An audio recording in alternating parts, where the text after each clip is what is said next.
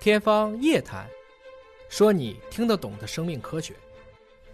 今天到了互动问答的环节，我们看看这位 YAO 这位朋友啊，他询问一直是受到便秘的困扰，吃了咱们的这个益生菌之后呢，效果觉得不错啊，呃，但是吃了一段时间又停了啊，停吃以后发现又出现了便秘的情况。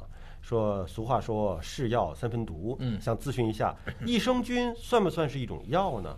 理论上讲，益生菌在今天更多的是一种以功能食品的方式而存在的。嗯，这么说吧，这个地球上我们必须要承认的是，当一个民族特别习惯吃一种发酵食物，这辈子很难改。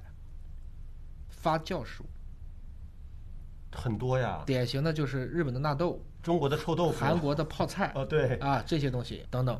所以就是说，其实你的肠道菌群是有一个记忆和依赖性的。嗯我倒不觉得就是一直吃益生菌会怎么样，嗯但是反过来讲呢，便秘就是益生菌吃一段时间之后，它也会定植嗯啊。当然这个时间呢，一般要几个月之久。更重要的是，便秘本身也跟其他的习惯相关。比如说，你既然已经恢复到正常的时候，也要去想一想，除了益生菌的改变，是不是也有一些其他的，比如说刺激性的食物吃的少了，饮食结构啊、运动、睡眠是不是更规律了？从这些上面也找找原因。对，就它不是单一的，嗯。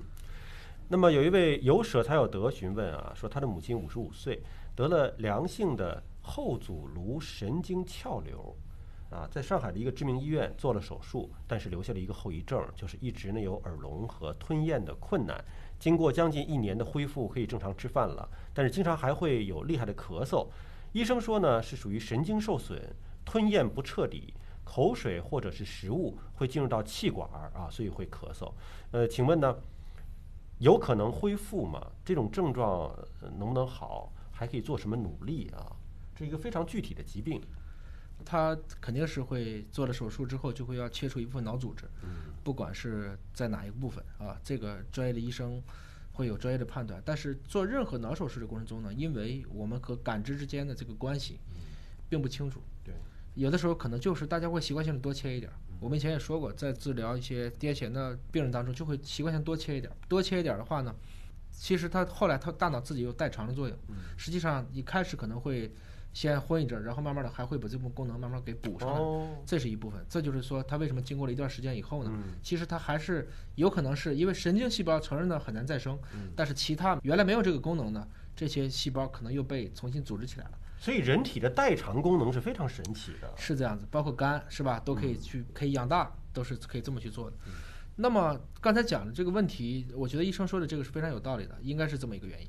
在目前的范围内，我们说虽然像干细胞确实有一部分大家也开始做临床实验了，嗯，但没有明确意义上的临床应用，就是在这部分治疗上，大家依然还是一个讨论的过程。你看他原来吞咽都不行，然后经过一年的恢复，可以正常吃饭了。对，说明其实是朝一个好的方向慢慢的恢复当中，没错对吧？这就是我想说的，信心很重要嗯，啊！就是不管怎么样，这就是最差的事实了。只要我努力，就会比这个好。对，那这个过程中是不是可以也多帮助家人树立一点信心？嗯本身来讲，其实人最好的医生是自己对自己有信心。坚定信心。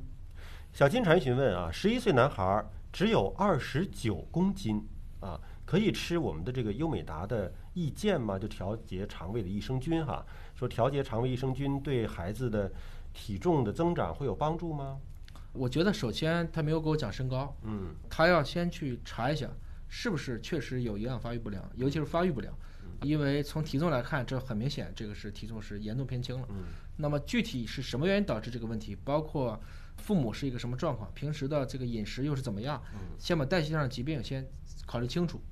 如果没有这些所有的问题，就单一的就是说他比较瘦，我是觉得也可以去尝试吃一点小一健。本身来讲，副作用在我目前的认识范围内是比较可控的。就它有专门针对孩子的益生菌。小一健，对，你要选择这一种。当然，啊他一定要先去把我之前说的病理原因先排查结束，嗯啊，不能说这个最后发现哦，原来可能缺某一种代代谢，嗯它可能是一些其实代谢性的疾病。那这个情况下，其实那就还是要去从先解决病的问题，对而不是从营养的角度来考虑。